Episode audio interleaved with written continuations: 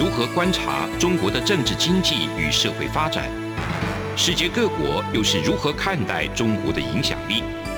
而两岸间有哪些焦点议题与新闻事件？深入解析，多面向的透视中国。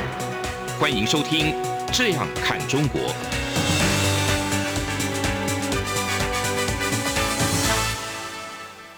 各位听众，大家好，这里是中央广播电台台湾之音。您现在收听的是《这样看中国》陈冠廷时间，主持人陈冠廷。那今天非常荣幸邀请到淡江大学助理教授莫少白 （Dr. Mo Sobo）。除了是淡江大学的呃教授之外，同时也是一位呃以色列我们的好朋友。他对欧洲事务以及国际关系都非常的熟稔。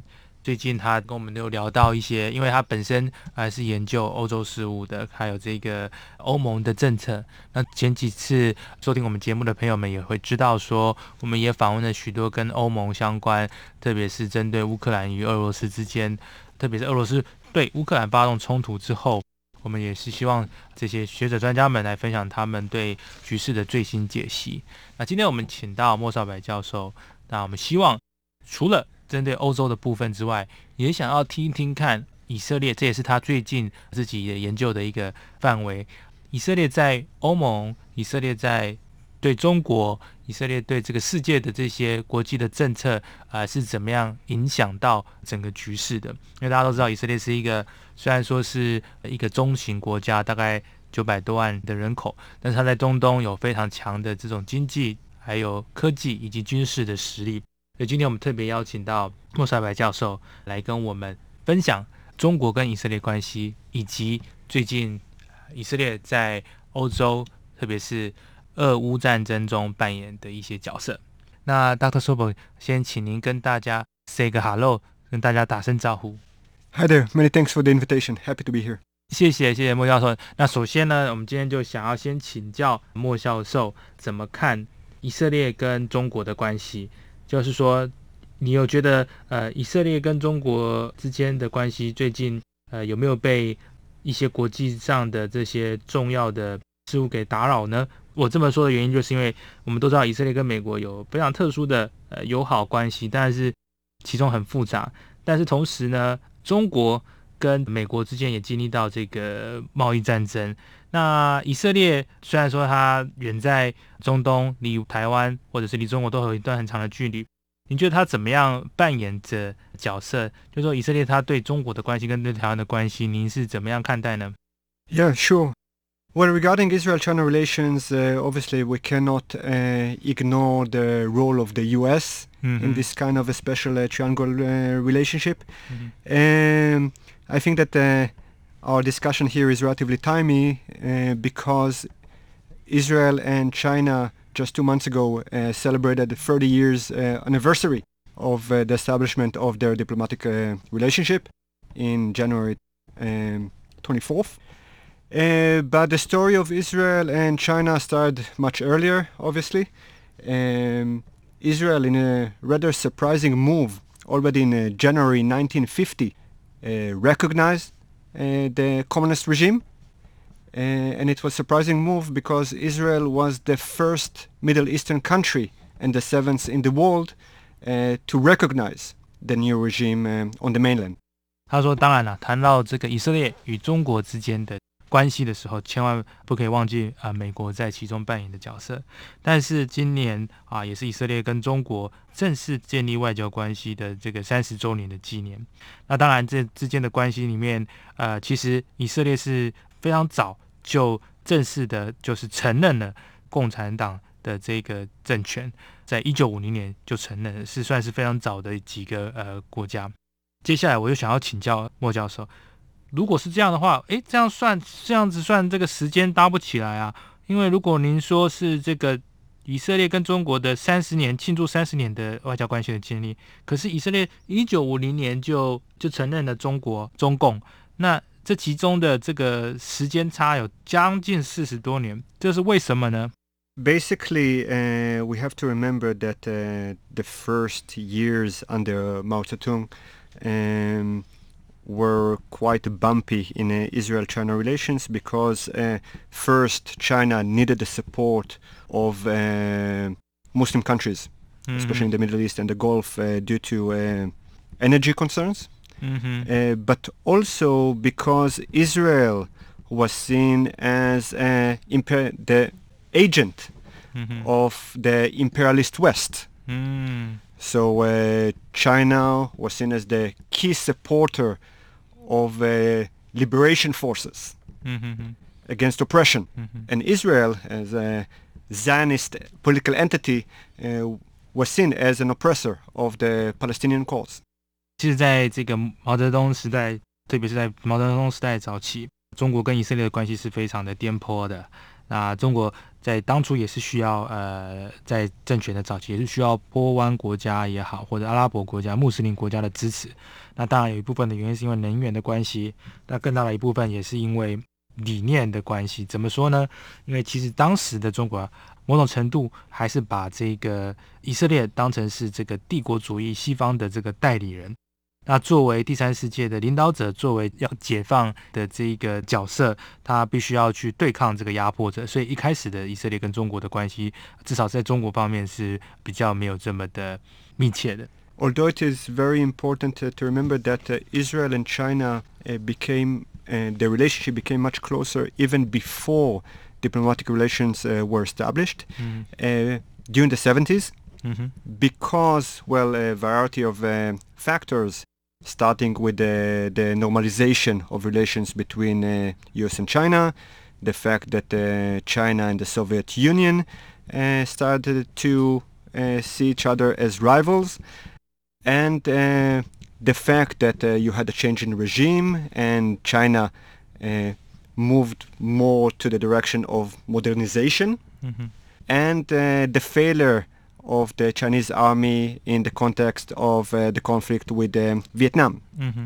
caused Israel and China to become uh, much more con- uh, closer in uh, in security cooperation. 莫老师刚才的分享啊，非常有趣。 还有，其实虽然说我们讲到这个一九五零年时候，这个以色列就承认了中国，但是这两国之间的争温呢，啊，其实是七十年代就开始了。那当然有几个这原因在哈。以中关系之所以走的比较近，在七十年代，当然第一个部分就是这个中国跟美国之间比较接近，原因当然是因为在那个年代，中国开始针对苏联的部分开始有一些冲突。那在一连串的冲突之后，作为这个需要其他的这种，不管是技术上面，或者是呃各种原因，他也开始慢慢的接触其他的这个可能性。那当然还包含这个政权的转换嘛，哦，就是毛泽东时代过后，接下来这个邓小平时代开始也追求这个现代化。那当然也有另外一个原因，是因为在陈越战争哦，中国中共说是陈越战争失败之后，也是需要一些在安全上面的合作跟以色列。那我想请教莫老师，为什么在呃越南这个冲突，这个中国所谓的陈越战争失败之后，他想要加强跟以色列之间的安全合作呢？China understood that it really is in a desperate need to modernize not only its military but also its economy. And Israel provided solution in both cases. Israel as a technological hub, but also Israel as a very experienced and advanced military power with expertise in both Western as well as Soviet Union manufactured arms. Mm. And, and the security cooperation actually started with a push from the US, mm. uh, surprisingly or not.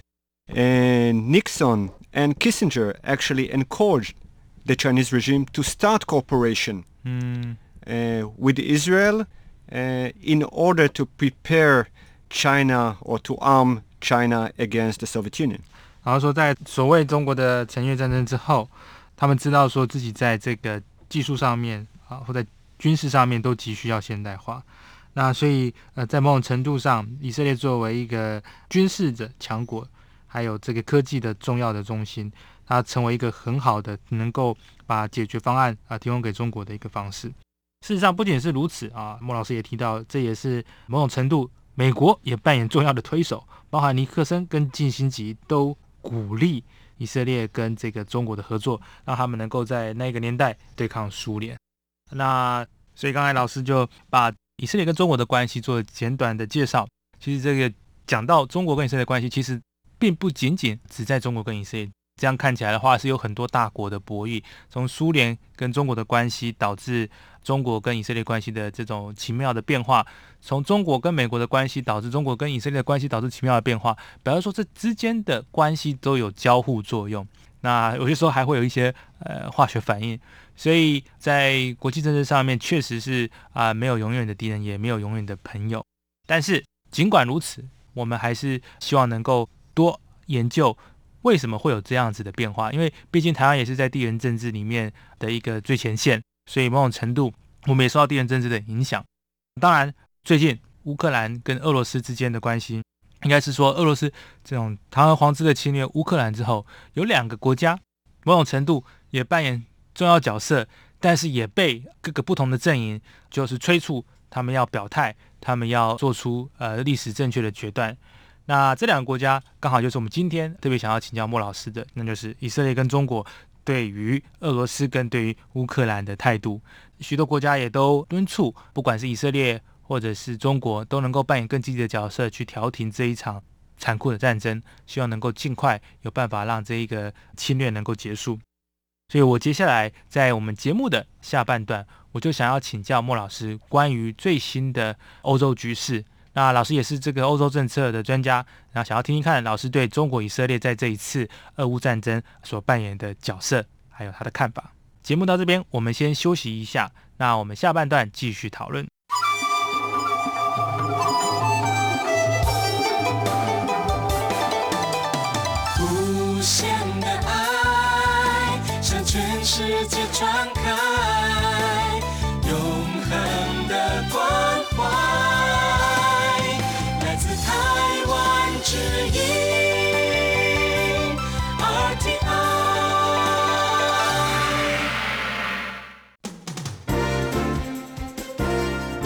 从两岸、国际、历史文化与财经等角度透视中国的《这样看中国》节目，每周一到周五晚间九点三十分到十点在中央广播电台播出。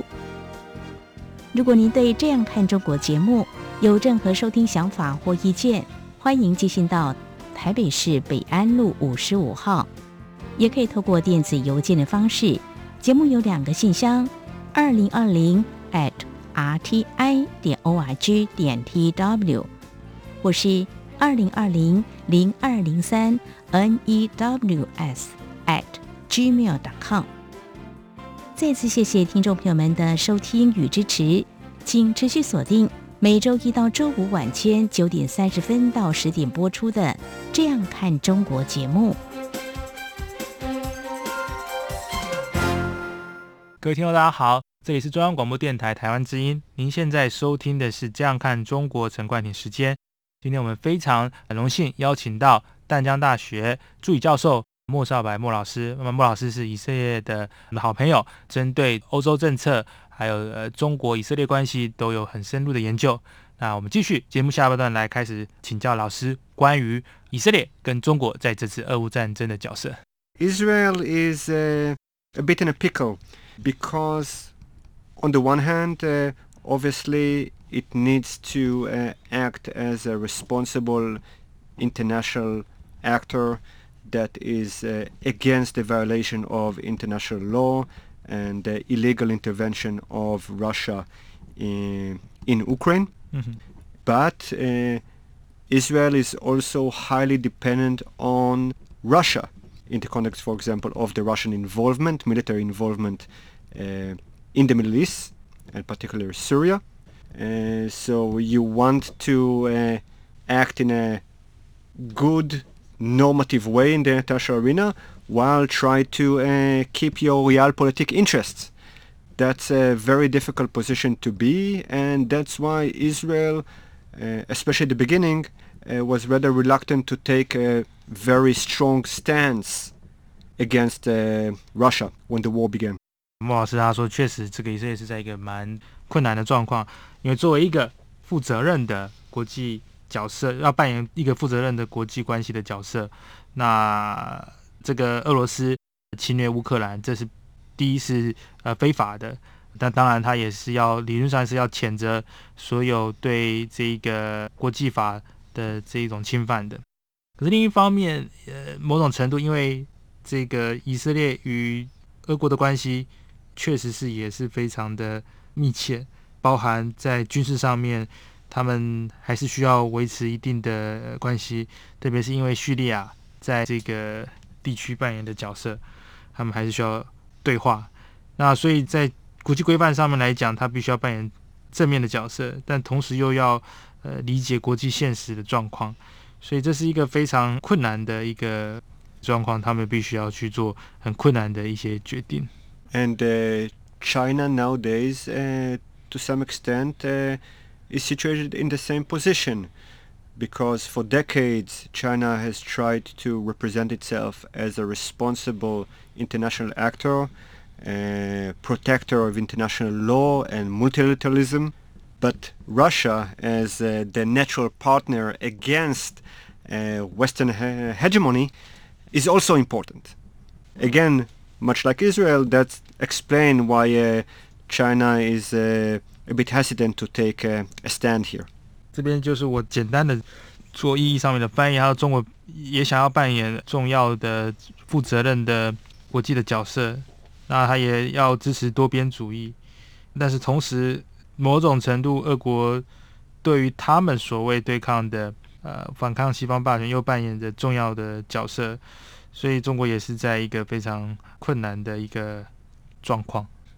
所以刚才老师您刚才谈到这个中国跟以色列的在政治现实上面，跟在权衡要怎么样去谴责这个俄国明显的侵略行为上，必须要做出一个平衡，所以说它非常困难。可是为何在现在的状况上面？我自己本身的观察还是以色列是比较没有受到西方国家的这种强力的谴责，中国在另外一方面受到强力的谴责比较多，因为他们觉得中国作为一个大国要更加负责任，而不是在某种程度上面是跟俄国同生一气。那以色列虽然说他也是也是受到一些批评，但是他同时有办法，以色列总理同时有办法跟普林总统对话，同时。竟然也有办法像提出像用耶路撒冷作为谈判的一个一个地点，以色列为什么能够扮演较为积极的角色呢？在这次调停上？Yeah, I think that uh, there is a difference, obviously, between between uh, China and Israel, because the circumstances are slightly different. Uh, in Israel, you have external and internal pressure to do something much more than in China, also not only based on Israel as part of the Western alliance, but um, Israel's and the Jewish people's own history uh, with oppression. Mm-hmm. Um, China obviously also has much more to lose from taking sides. Mm-hmm. Uh, the implications are much more significant. Uh, so Israel decided to take a more active role, for example, uh, uh, suggesting to host peace talks or uh, to take the position of a, a mediator between Russia and Ukraine. How much it is going to materialize? to be honest, I seriously doubt it that Israel is important enough to be the key player that is going to uh, bring both sides together. 刚才这个呃老师的分享，确实就是有还是有一些不同的状况哦。中国跟以色列，首先就是 在以色列的这个历史上，在呃犹太曾经被严重的迫害，还有这种呃，所以在他们的历史上面，他们理论上是必须要扮演更积极的角色。所以当然以色列有提出一些像是这个和平的一些谈判。或者是说，呃，扮演这种中间人的角色，但是老师也怀疑说，应该在这个事件上面，他可能比较难扮演最重要的角色的部分。那当然，这个泽连斯基总统，乌克兰的总统泽连斯基也说，你们怎么，因为他自己也是犹太人嘛，说你们怎么可以站在历史的错误的一边呢？特别是就像如同刚才老师我们提到的哈，这以色列曾经有经历过呃一些这么大的这种不公平的对待，那所以更应该或许是要站出来的时候。那老师在这个分享呃以色列跟中国在这一次啊乌克兰跟俄罗斯之间的这个角色，确实是让我们觉得非常的有洞见。那接下来我们想要这一个话题拉回到我们台湾，老师您怎么看待台湾跟呃以色列之间的关系？有没有办法就是不用在呃中国所设立的框架之下，建立更友善的两国之间的关系？以色列作为中东的一个重要的国家，那台湾有什么从中可以借鉴的呢？Yeah, the relationship uh, between Israel and Taiwan. Uh... oftentimes uh, was affected by uh, the relationship uh, that China has with Taiwan, that the U.S. has with China. so it's kind of a, a geopolitical game between four countries. Obviously, um, Israel is extremely careful in its uh, relations with Taiwan, always has been, uh, because even before the establishment of diplomatic relations, because its will uh, to get closer to uh, China. 老师刚才的分享，我觉得蛮有意思。他说，台湾呃跟以色列关系，其实某种程度上是在呃中台关系跟这个中美关系 的各种不同的这个交互作用下，也是一个呃地缘政治上面的交互作用哈。那当然，这个其实早在以色列跟中国正式建交之前。其实以色列就非常小心的去处理台湾跟以色列之间的关系。当然，这个一方面是可能是想着与中国有更进一步的交往，所以在某种程度上面是对自己的 呃角色是定位会比较呃小心。Uh, basically, an escalation between U.S. and China or cross-strait relations uh, could have a positive and negative effect. Mm-hmm. negative effect because Israel and Taiwan enjoyed very much from the new links and the rapprochement between uh, China and Taiwan. And since then, it was much, much easier for uh, tourists to come to Taiwan or from Taiwan to Israel, uh, new business links as well. In fact, Taiwan at the time came to Israel uh, with the offer to act as a bridge between Israel and China, something that is uh, a bit uh, uh, surprising under the current uh, political climate. 刚才老师谈到这个，当然中国在某种程度关系上 变化也会呃影响到以色列跟台湾之间的关系。那过去中国跟台湾关系较好的时候，当然这个以色列就可以比较大胆的去加强呃两者之间的这种经贸文化，包含观光客的这种呃关系。那甚至把台湾的这个当成是对中国的一个桥梁，所以呃，以色列在某种程度上面，在这个关系上面是确实是很难，就是说只有两者之间的关系。那这就让我想到说，那除了台湾跟中国的关系，那现在因为台湾跟美国的关系这么的紧密，是不是某种程度又可以把这个以色列跟台湾的关系再拉得更紧呢？To some extent, it has the potential. to help because a lot of uh, companies in the world has started because of the political climate also in China has started to shift or try to shift from China to Taiwan which is much more open and uh, user-friendly environment and there is a chance that uh, uh Israeli companies uh, will follow this uh, this path and although with security I think that will be very difficult to establish a security cooperation like what Israel and Taiwan had decades ago. Um, some policy areas are still or could be possible, like cybersecurity. 刚才老师讲到说，当然我这个在现在的政治形势上面，许多企业会选择从中国移转到比较开放、比较不会这么多呃规制的的国家，像是台湾。这是现在的状况哦。那他觉得以色列也会也应该可能会往这条路的可能性是有的。但是对于安全上面的合作，像十几年、几十年前台湾跟以色列之间的合作，比较上是会有一点点困难的。但是在这个网络安全上面，他觉得这样子的合作或许是有机会的。Yeah, here I think that uh, both Taiwan and Israel could do more. Uh, from the Israeli side, I think that Israeli Foreign Affairs Ministry should not be that afraid or concerned about every condemnation that uh, the Chinese are uh, posing for any contact between Israel and Taiwan.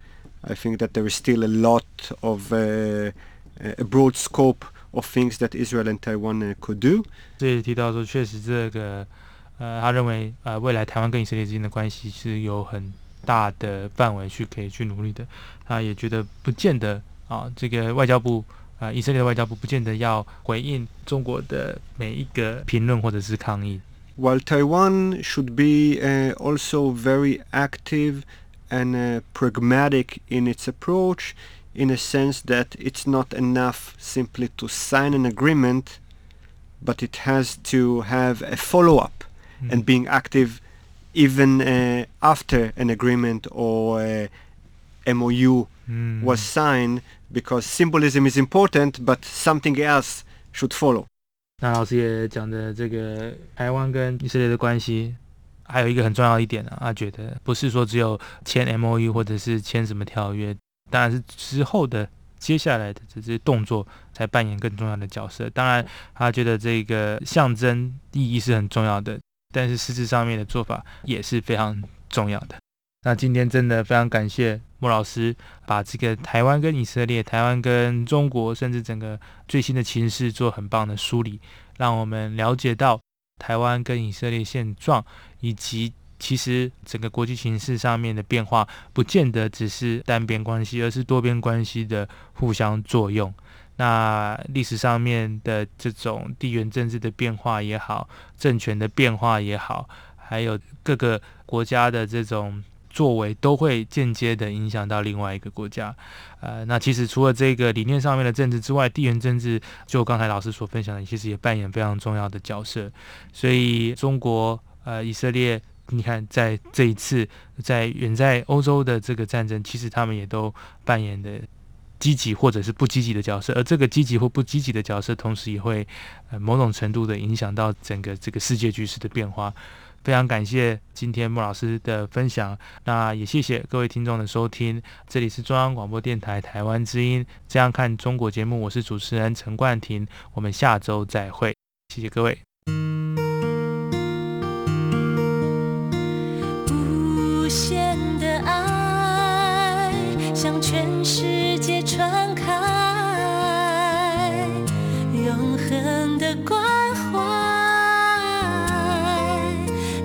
台湾之音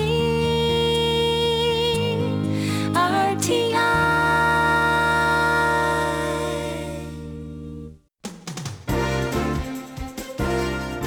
从两岸、国际、历史文化与财经等角度透视中国的。这样看中国节目，每周一到周五晚间九点三十分到十点，在中央广播电台播出。如果您对这样看中国节目有任何收听想法或意见，欢迎寄信到台北市北安路五十五号，也可以透过电子邮件的方式。节目有两个信箱：二零二零 at r t i 点 o r g 点 t w，或是。二零二零零二零三 n e w s at gmail. 点 com。再次谢谢听众朋友们的收听与支持，请持续锁定每周一到周五晚间九点三十分到十点播出的《这样看中国》节目。